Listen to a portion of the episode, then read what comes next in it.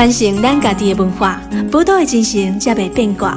杨总理邀请你同齐创作咱的宝岛新故乡。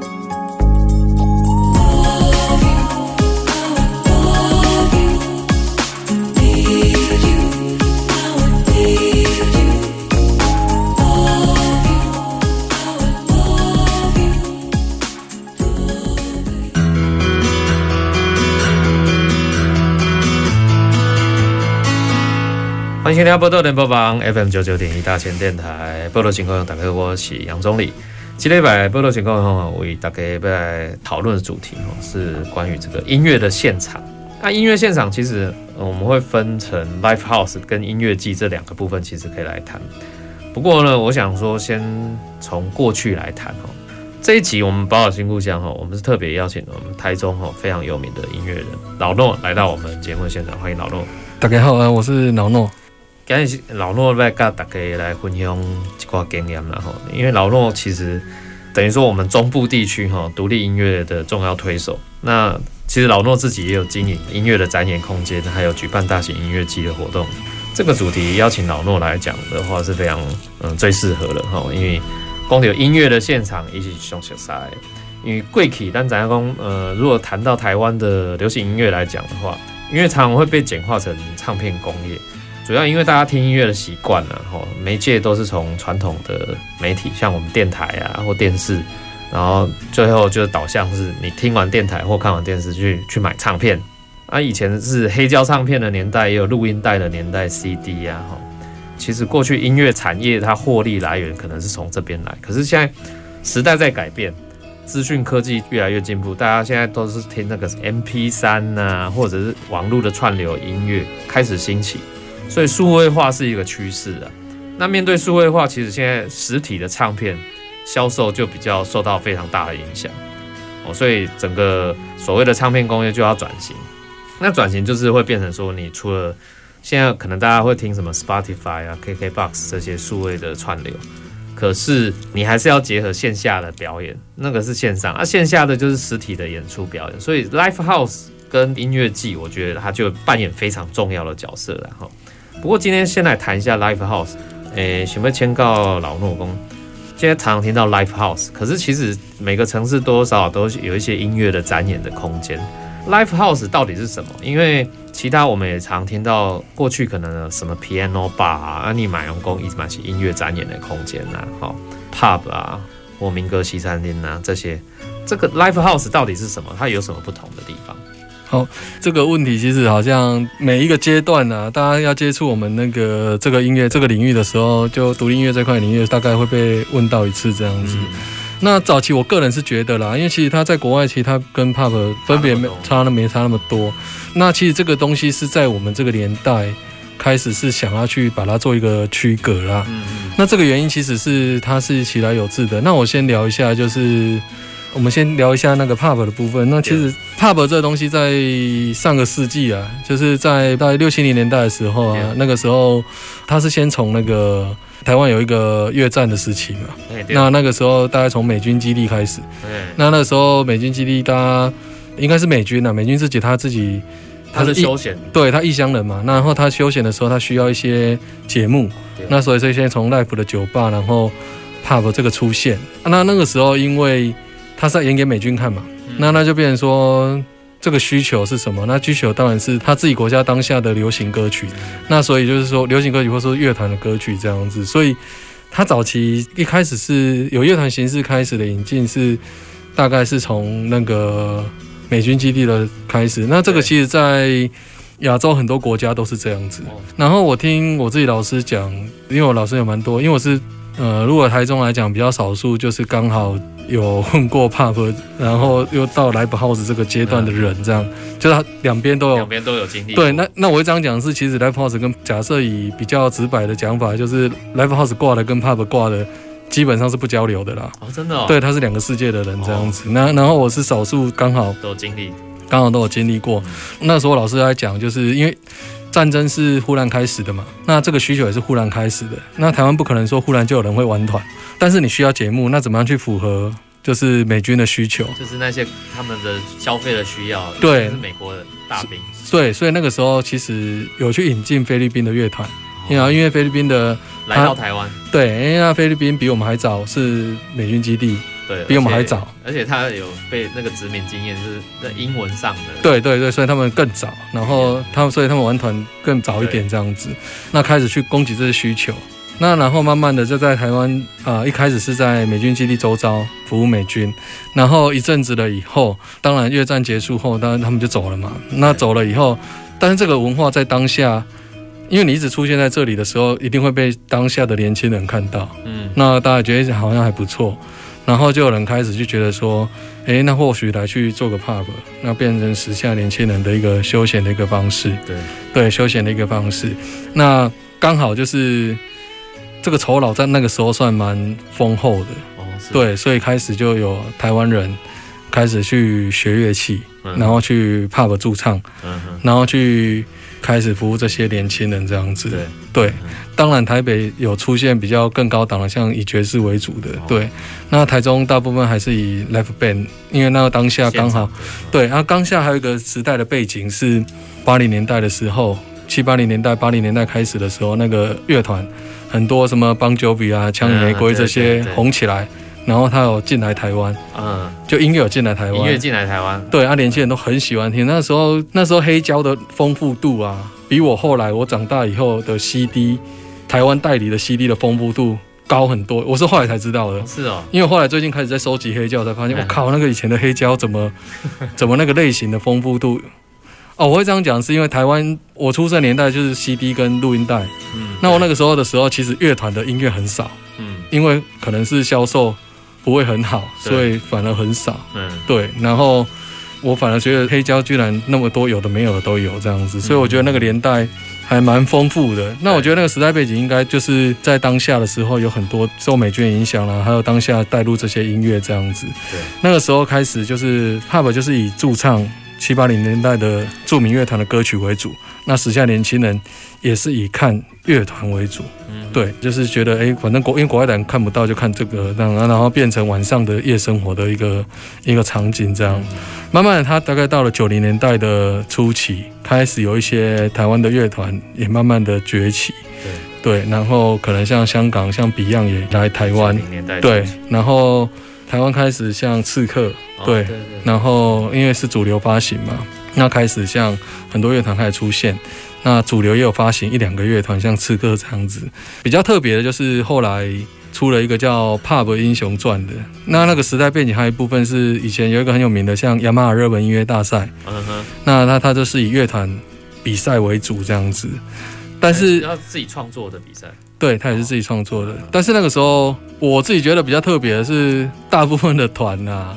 好像都只做一首比赛歌了，哦，做比赛歌。那 平常还在 pub 唱 copy 这样，哦、就是。所以其实 pub 的演唱来讲，大部分都还是翻唱歌曲。对，因为不是自己原创的，因为好赚呐，因为你还是要符合消费者，对消费者的需求。因为那时候消费者也不会听你原唱，他就是听那些国外团，所以你就翻唱那些国外团的。对，但是那个时候雅马哈热门大赛算很有公信力，嗯哼，所以很多乐团都会去用首歌，然后就去比。可惜的就是。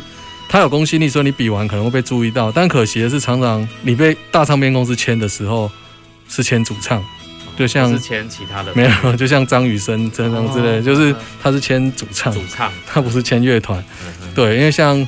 因为他都觉得那个时候年代还是觉得乐团怪怪的啦，就像刺客那时候可能留长头发，他可能就不能上电视了。对对对，对啊，类似这样子啊，所以大部分还是以前主唱为主。以前很有名那个薛岳也是长头发，后来因为电视对一些要求，对都是这样子，剪头发，对都是这样子。然后他，签也会签主唱，然后有时候签了主唱以后，像张雨生厉害的地方是他是少数也可以写我们当初我们当时讲的八大歌啦，哦，也可以写。但理论上不会让你写，就是我签你主唱，对不对？嗯，我签你主唱，但是你就负责唱，你不用再写。对，他会去唱片公司变成会去写词下所谓的一般的听众喜欢的。对对对，啊，所以你原本明明就是乐团出身的，但是你后来变成是流行歌手。哦，对对，可能会有这个状况。对，那虽然后来有 Pub 英雄证，我所谓的 Pub 英雄证就是他们去 Pub 选乐团啊来去收录一首歌，但是他都蛮片面的，就是可能只停留在合集。嗯嗯，对。啊，然后甚至于很有名的团，到最后可能甚至于莫名其妙变成客座主唱，这是什么意思？被签啊，客座主唱就是以前 pub 你可能会有一个都会有一个需求是男女。那如果你这个团的主唱原本是男的啊，他有可能这个团里面是没有主唱的，就是他本来就没有主唱。这男男生跟女生就是来上班，有点类似这样。对对。但是也有可能你原本是是一个男主唱，兼职的概念啊，也有可能原本是一个男主唱，但是可能 pub 会要求你要女生，那你就会去配一个兼职的女主唱。然后我讲的故事就是在二十几年前就会变成有一个团算蛮有名的，那然后他就唱着唱着就进入 pub 英雄传。嗯。那 pub 英雄传以后。结果没想到最后出唱片的，帕本英雄传还是男主唱唱，但是没想到出唱片最后是女主唱，是兼职的女主唱，啊，那就是林小培。哦，林小培。对，那就是变成就是很很特别啊，就那年代就变成大家好像都只会签主唱这样子，然后但是那个时候无所谓啦，其实那个时候就变成就算你没有出唱片，pub 也是很好赚。那那个时候所谓的做直的跟做横的，做直的就是你是做一天可能做四五个 set。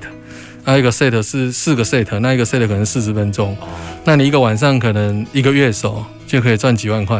哦，你在规定几呢？哦，你在规定几？嗯，一个月手可以赚几万块这样。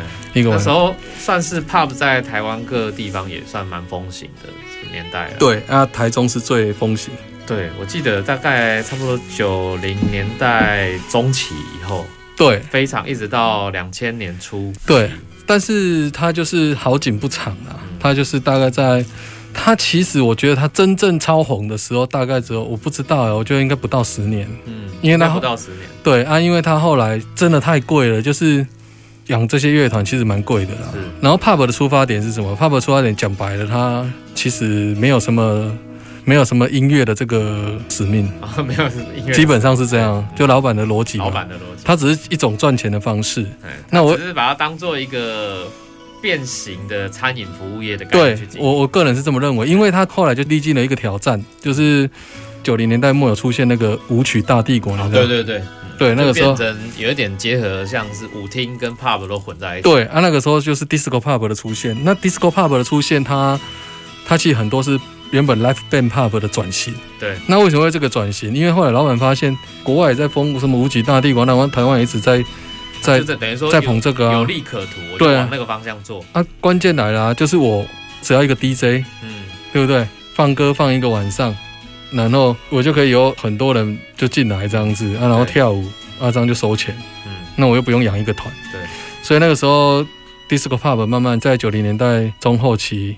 他们有点交叉了，然后但是也慢慢的去取代，对，去取代了 l i f e band 的 pub 这样子，然后取代了以后就会变成 pub 开始慢慢式微，对，所以大家有有时候可能会觉得好像是 live house 取代 pub，其实不是，不是，因为它它 live house 跟 pub 基本上它一直以来都是平行线，不同的概念，它一直都没有互相影响，因为它根本就是两个世界的东西，对，那真正的你看到很多 live pub 不见。以后，其他大部分的是，它中间有一段是 disco pub 的兴起这样子，那来造成的就是九零年代后半，以台中来讲啦，就是那应该整个台湾大概也是这个走向。那那然后它就慢慢的越来越没有场子。那同时间呐，在九零年代的时候，在台北已经出现了，九零年代中期的时候就已经出现了那个。我们所谓的 live live house 在台北，对，那它它的差别在哪里？就是为什么大家后来会去强调？其实一开始，它因为 live house 也有卖酒啊，那那 pub 也有卖酒啊，啊，两个都有乐团。那后来为什么大家想要把它稍微把它分开的去诠释？是因为，因为我们当初真的很想，应该说到现在都想让人家把 live house 跟 pub 分开，所以那个时候就会去朝一个方向，就是说我们 live house 是以创作乐团为主，对，以创作的节目为主，然后。我们希望你来的重点是享受这些这些原创的节目，对。然后你喝酒是为辅这样子。然后一般以前的 pub 可能你你是来喝酒，然后你只是说，就像刚刚你说的，就是它可能是转型的一种餐饮业的模式，是对。那可能大家喝酒哈拉聊天是重点，那乐团是陪衬的，对。但 live house 就刚好不一样，刚好相反，所以后来就乐团会变主要的角色。对，站得很重要，所以后来在在那个年代才会后来后面会演变出一个很大的一个争论，后来延烧到从 Live House 后来延烧到音乐季，就是所谓的那个坐着看团会软屌，就是 大家会去区分，嗯，希望你是用站着看表演。嗯嗯嗯，对，那 pub 一定是坐着。坐着。对、哦，所以是一些差别就开始显现出来。开始开始显现出来，他甚至后半段会过度强调，我自己个人会觉得过度强调了，因为我觉得坐着看表演跟站着看表演，应该是看表演者希望你怎么怎么一起。对，在这个情境里，对对对对，就像很多民谣歌手，他可能希望你坐着。对啊，啊啊！但那个时候会变得很强烈，在呃，Live House 刚草创，嗯，草创期。对，那、啊、因为你要那个时代背景，你只要跟 Pub 做一个强烈的区隔，嗯嗯，那就会出现业者本身，业者本身会想要想要就是从节目上去做不一样的东西去调整，那观众本身会从自己收看的方式去做一些区隔，对。那啊，然后休息一下。传承咱家己的文化，宝岛的精神才袂变卦。杨总理邀请你同齐创作咱的宝岛新故乡。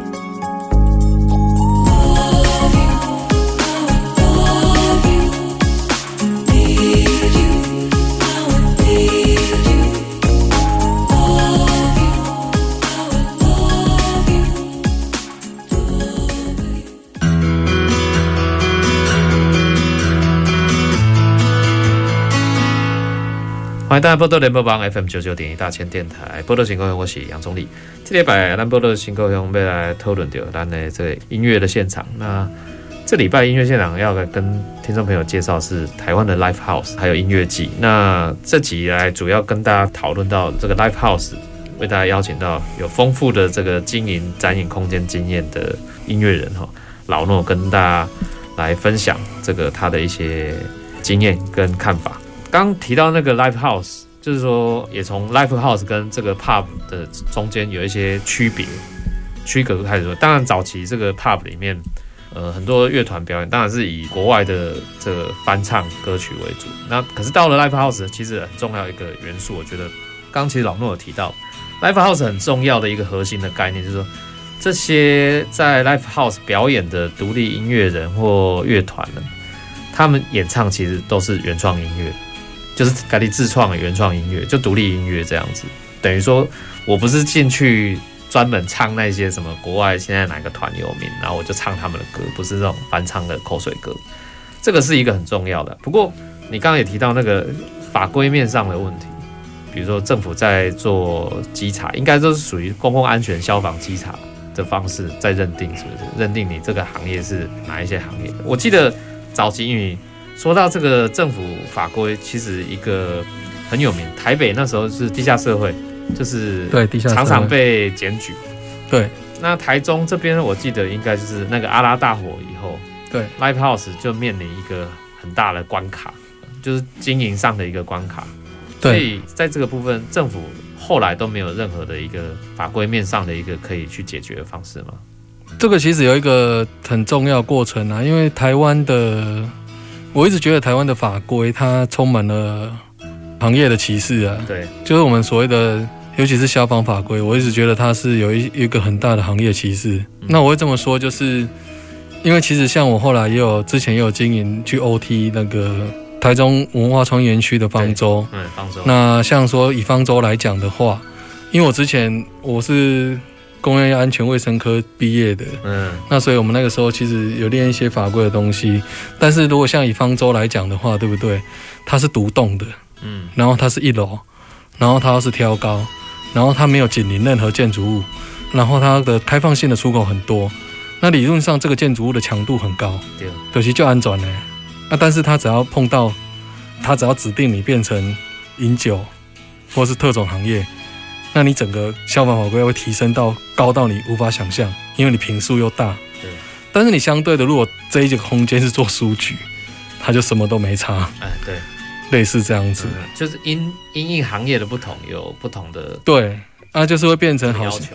对。但是其实在这个过程中间，我为什么会这样讲的原因，是因为其实过程中间，其实以 Live House 业者，他常常一直在退让，尤其是以中南部的 Live House 业者，他为了去重点是节目。对，但是他不一定要喝酒，所以来中南部的 Live House 这些其实一直都在调整，嗯，去符合法规。嗯，那但是毕竟可能声量太低，其实说穿了，我们所有的法规啊，其实酒是最大的问题。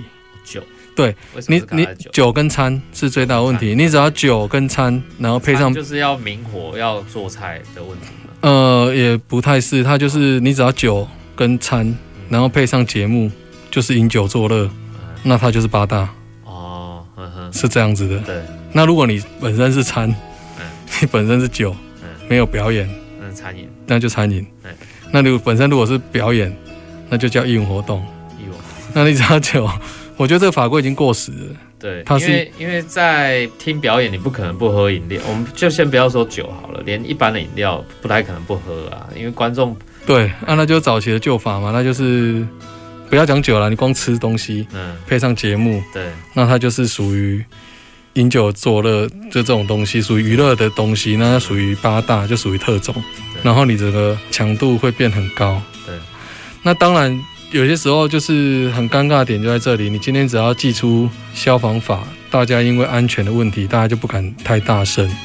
但是我刚刚就讲了，它其实没有那么单纯，就是你一样的强度的建筑物，但是你做的事情是不一样的，它的判定就不一样。是，那其实这个也有很多痛苦的教训啊，你像很多那什么宿舍着火，有的没的，嗯，其实原因也在这里嘛，因为你就是你就是以前的旧法，你就是以你只是以你的用途。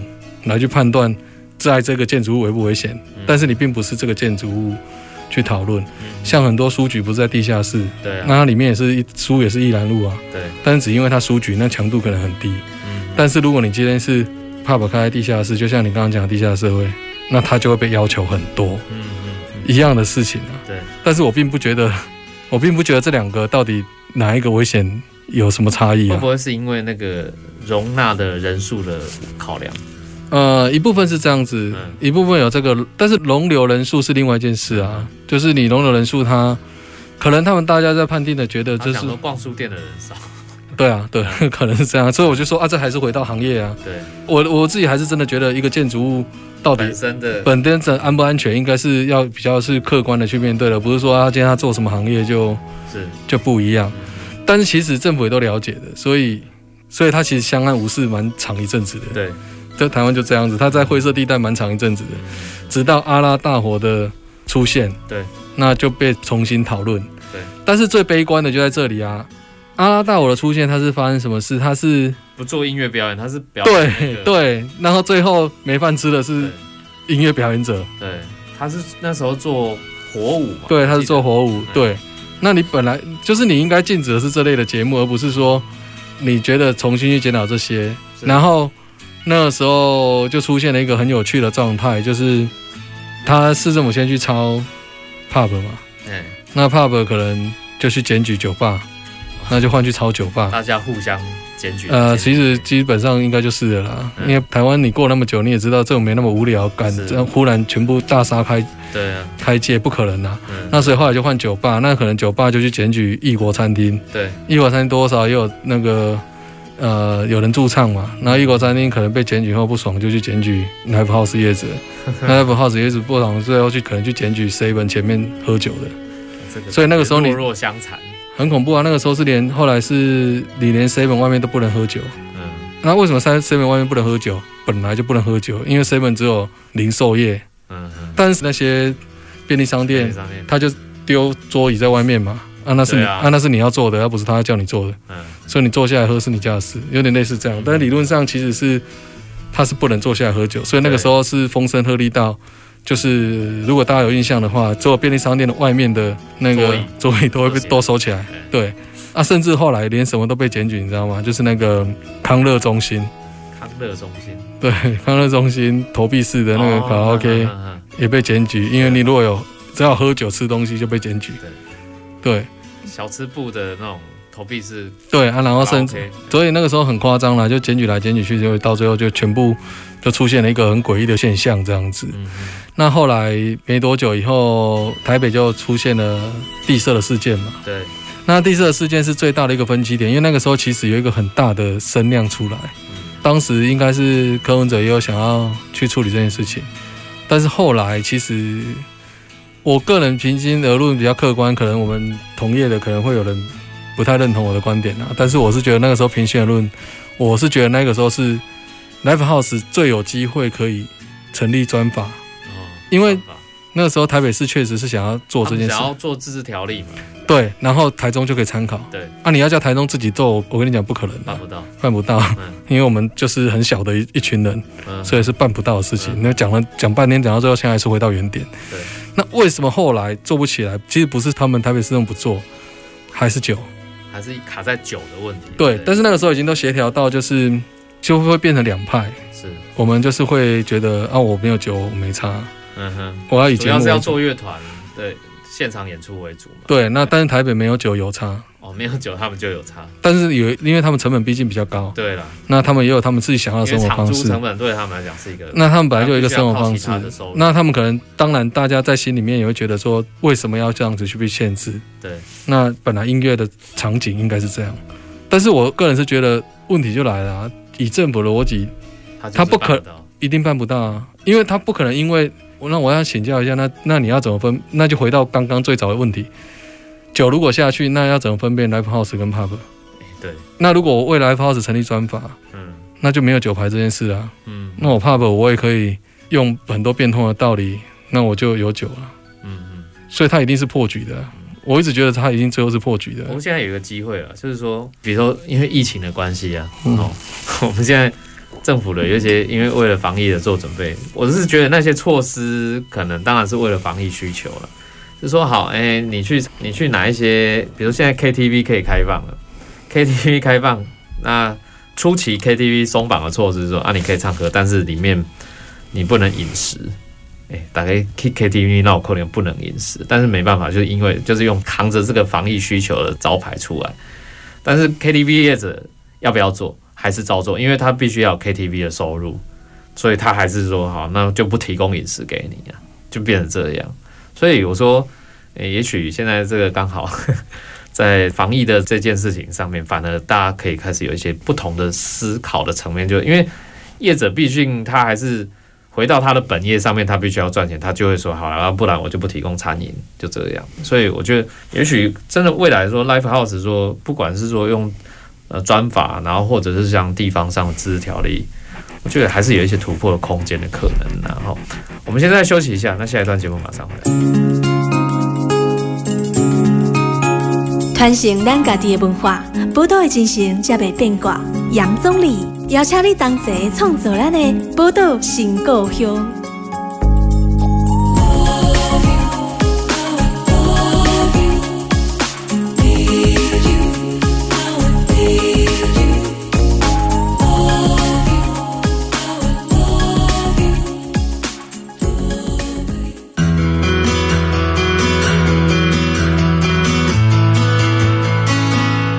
欢迎大家波多联播网 FM 九九点一大千电台波多情况，大家好，我是总理。这礼拜咱波多情况为大家来介绍一些咱音乐现场的主题。刚刚这个呃，我们是邀请到哈，我们中部的独立音乐的重要推手老诺哈，他来跟听众朋友分享。刚刚也提到说，这个 Live House 的经营不容易。老诺你自己有经营 Live House？哎，对，那其实刚刚提到，当然有一些法规上的一些限制，不过其实。除了 Live House 哦，其实现在政府公部门自己也会投入资源，比如说像台北、高雄都有在做什么北流啊，这个台北流行音乐中心，高雄也正在盖嘛，哈。那这个台北流行音乐中心是盖好了，还开了，嗯，它当然是一个比较大规模的可以表演的方式，然后让可能设备啊也更好一点，更多专业设备，让喜欢听音乐的朋友可以进去这样。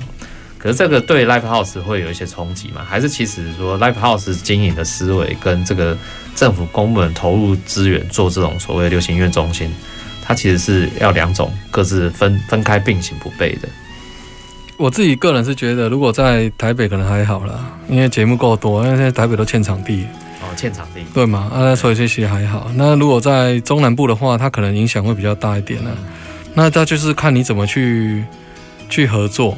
就像说，假设应该说配套的方式啦，因为假设你在中南部，如果你是跟本来是当地的就在从事这方面的工作者去合作的话，那然后去有点类似那种人家那种辅导，就是因为我们现在没有合法的场地嘛，对。那如果你有合法的，那就是跟业者合作，那辅导辅导他，业者也可以帮你经营这个场馆，那你也可以就专业去。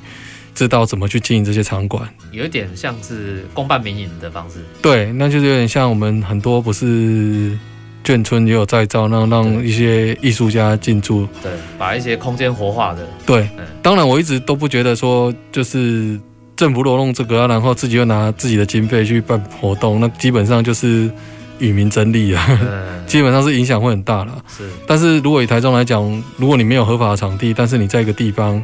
假设啦，就是我们随便来说，像台中文化创意园区，它有很多场馆。对，那这些场馆如果都可以合法化，然后你大中小的，但是如果你是政府的介入，我是觉得大中小的场馆都要存在，都要有，不然你一定会影响到很大。就是说，你可能如果做中大型的，对不对？然后，然后你没有其他的配套，像说小型都没有，那我是以台中现在来讲，如果你只做大的节目，小的不去做的话，那有可能就会。会影响小节目的发展，那影响小节目的发展，它的会比较严重的，就是因为现在所谓的比较大节目还是以外地节目，以北部的下来的节目为主，那你就会变成说，可能自己在地的节目不好经营，那就会会比较担心，就会可能观众会歪掉，嗯，观众只想要听大的，对。但是如果你今天连小场馆你都可能有一些补助，或是说你自己试出这些小场馆，让跟这个业这些业者合作的话，那就会变成比较有机会，比较有机会，就是大中小的乐团都都可以做。对，因为小的像 Live House 小的小有它的优势，弹性灵活，而且还有重点可以培养自己在地的，因为很多像对可能比较没有资源，就有很多学生就在玩团的。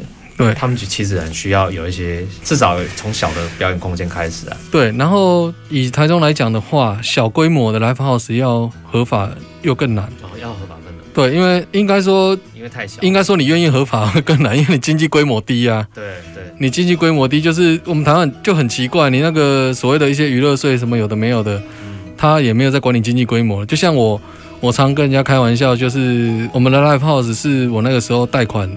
就我我我十几年前觉得，哎、欸，这个可以当一生的置业这样子，然后我就贷款，然后自己买，然后买在东海，然后自己弄这样子，然后后来遇到阿拉大我说就心就很累这样子，因为我就想说，啊，我们也都有缴税啊，那然后怎么会遇到一个阿拉大我以后，啊，你忽然觉得我们不合法，或是觉得我们怎么样，然后也没有什么太多解释，那就要把这些空间都禁掉。那你也没什么机会去把它。当然，后来经过抗争以后，就有讨论怎么样让它合法，但其实后来都不了了之啊。但是那个时候就会去想，像我现在就是可能做线上，或是或是选择不开，然后后来导致我出来去经营。专心致力于音乐季，对，其实它都是很大原因，因为它经济规模太小。就是 Life House 经济规模小。对啊，因为被你抓不是我为了要逃避法律，是你根本没有一个明确的，对，没有一个明确方向让我合法。对，没有一个明确方向，那可能小小的业者可能就会选择不做。那所以后来我最后开玩笑说，可能一二十年后，对不对？我真正因为这个 Life House 中间赚到钱的话。可能是把房子卖掉，你懂我意思吗？我知道，因为靠房地产。对啊，因为土地增值了。对啊，那么东海那边已经增一倍了。啊，就增值了。对啊，是因为但是但是当初是为了 不是 Live House 赚钱。对啊，但是当初是为了开 Live House 才去买，对，才去才去贷款去买房子，想说好好的一辈子这样经营，好好的就是一个小小的店啊，然后好好的经营，就最后你可能。可能是卖掉才真的赚到钱，那、啊、你那个 live house 经营过程中都没赚到钱，这样，那你还可能会被抓之类的。对，因为你只要借很多方式可以抓你啦，分区啊什么之类的啊都可以，因为你你就定位不明啊。对啊。你定位不明，他用分区就可以抓你，跟消防嘛没关系啊。阿拉大我后来是怎么抓的？根本跟你消防没关系啊，很多人消防都合格的啊。是啊。啊不合格不是消防局有问题吗？嗯。对不对？所以其实很多消防是合格的，那为什么后来全部都被抓？因为他用分区去抓你。嗯对啊，因为分区就是你最后你可能只能在做八大可以可以可以开的可以做。的地方啊，因为那是另外凌驾所有法律之上。对，所以像很多像师大地下社会那边，师大那边不是后来又炒另外一个议题，就是那那啊，然后还有他外面那一排餐厅，对，后来因为都市计划，后来全部被赶走，那也是用分区啊，分区的概念。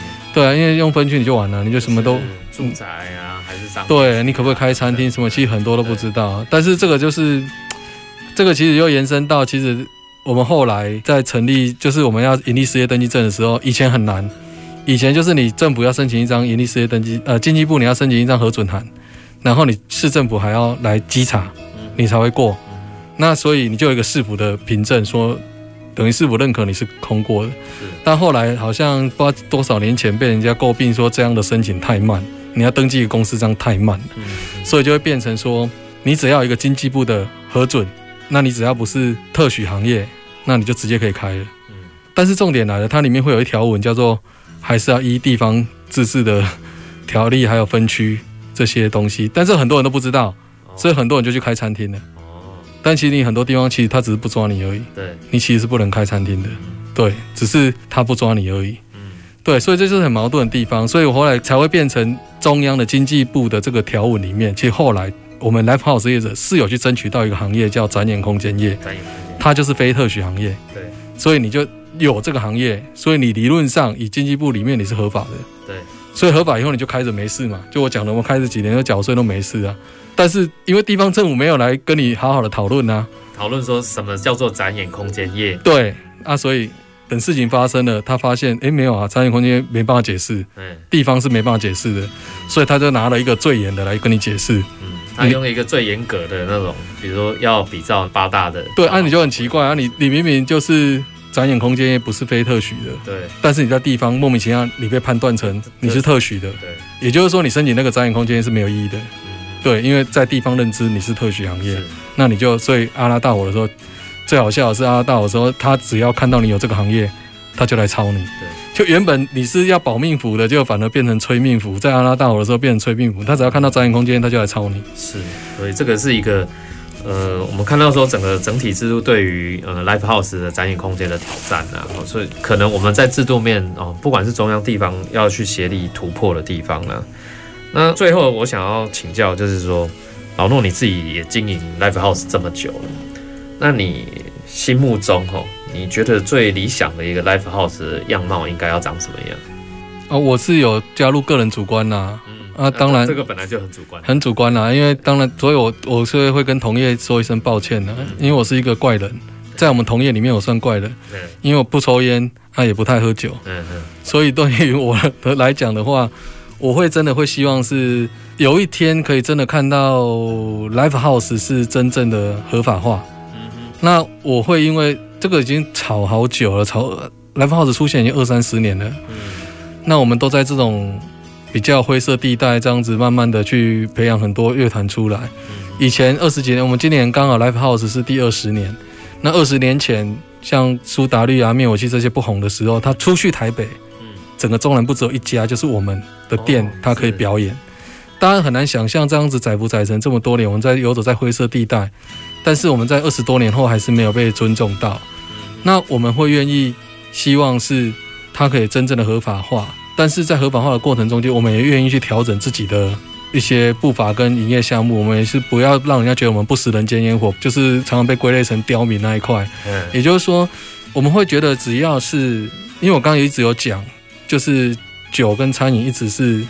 争论不下的，它配上表演就是特种行业，所以我觉得至少要渐进式的先成立一个，就是有机会的话，地方就成立一个 Live House 专法，然后它是以 focus 在节目为主，那它受益的那先不用讨论酒，因为如果今天没有酒没有餐饮，我想不到任何理由为什么它没办法合法化。对，它就是一个很单纯的表演，为什么没办法合法化？那为什么它就要在一个很限制？就是很狭隘的分区里面去讨论，对，他为什么不能遍地开花？因为这样是阻止所有的那个。但是你现在可能会讲说，哎，很多地方都是在表演啊，咖啡店也在表演，拍谁那只是不抓而已啦，那一抓全部都是违法的啦。对，为什么我们就一定要活在这种灰色的地带下？所以我真的觉得我，我我想要看到的是一个真正合法，正摊在阳光下，我们就拿就是讲得出来，我们就是一个合法的 Live House 业者，然后我们用心去经营小场馆。那小场馆在台中很重要，因为它没有一个人是一下课就变大团的。嗯、然后它只要一成立以后，这个所谓的艺文展演空间业，对不对？它只要成立以后，它不会只是专美于乐团。嗯，它最后也可以，它像现在也有很多所谓的说唱艺术啊，然后也有很多脱口秀啊，还有很多唱跳团体啊，啊还有很多现在很多动漫团体，他也都需要表演空间啊。对。对不对？然后现在的艺人表演公司越来越多了，那你应该真的要需要一个合法的、真正的艺文展演空间，让他们去不用绑手绑脚，忽然有一天被抄，然后又不能去表演，这样其实是一个很奇怪的事情。那我也不懂，就是可能到我现在也快十年了，但是大家还也不太去正视这个问题，这些都是很可惜的。就是我们有机会去突破、去改变，但是我们却不愿意去让他那个，所以我觉得。最希望的就是 Live House 音乐化，就是它合法化。嗯哼，对对对对对。所以这个还是希望说有走向这个合法化了。那呃，我觉得 Live House 在一个城市里面，它是一个很重要的展演空间。因为小归小，但是因为一个城市里面如果有呃许许多多的哈不同的遍地开花的 Live House，它其实给这个土地哈会有一些文化音乐上的滋养。那那个文化音乐上的滋养，就长成那个都市的样貌。比如那南宫带动文化城，文化城难道你这个像独立音乐发展不重要吗？它其实它也会长成台中一个很重要的一个样貌。因为其实像老诺，呃，你自己在过去经营的这些空间，其实我记得像包含灭火器，其实最早也是在你那边开始唱，对不对？对。然后像在大家也常常听到像农村武装青年，也都是在这样的 live house 慢慢长成他们的样貌的。那我觉得这个都是对。台湾的文化是非常重要的一个养分的哈。时间关系，我们今天节目先到这边告一个尾声哈。下一次我们会继续邀请这个老诺来跟大家谈一下音乐现场另外一个很重要的议题，有关于音乐季。那我们下一次的节目见，谢谢。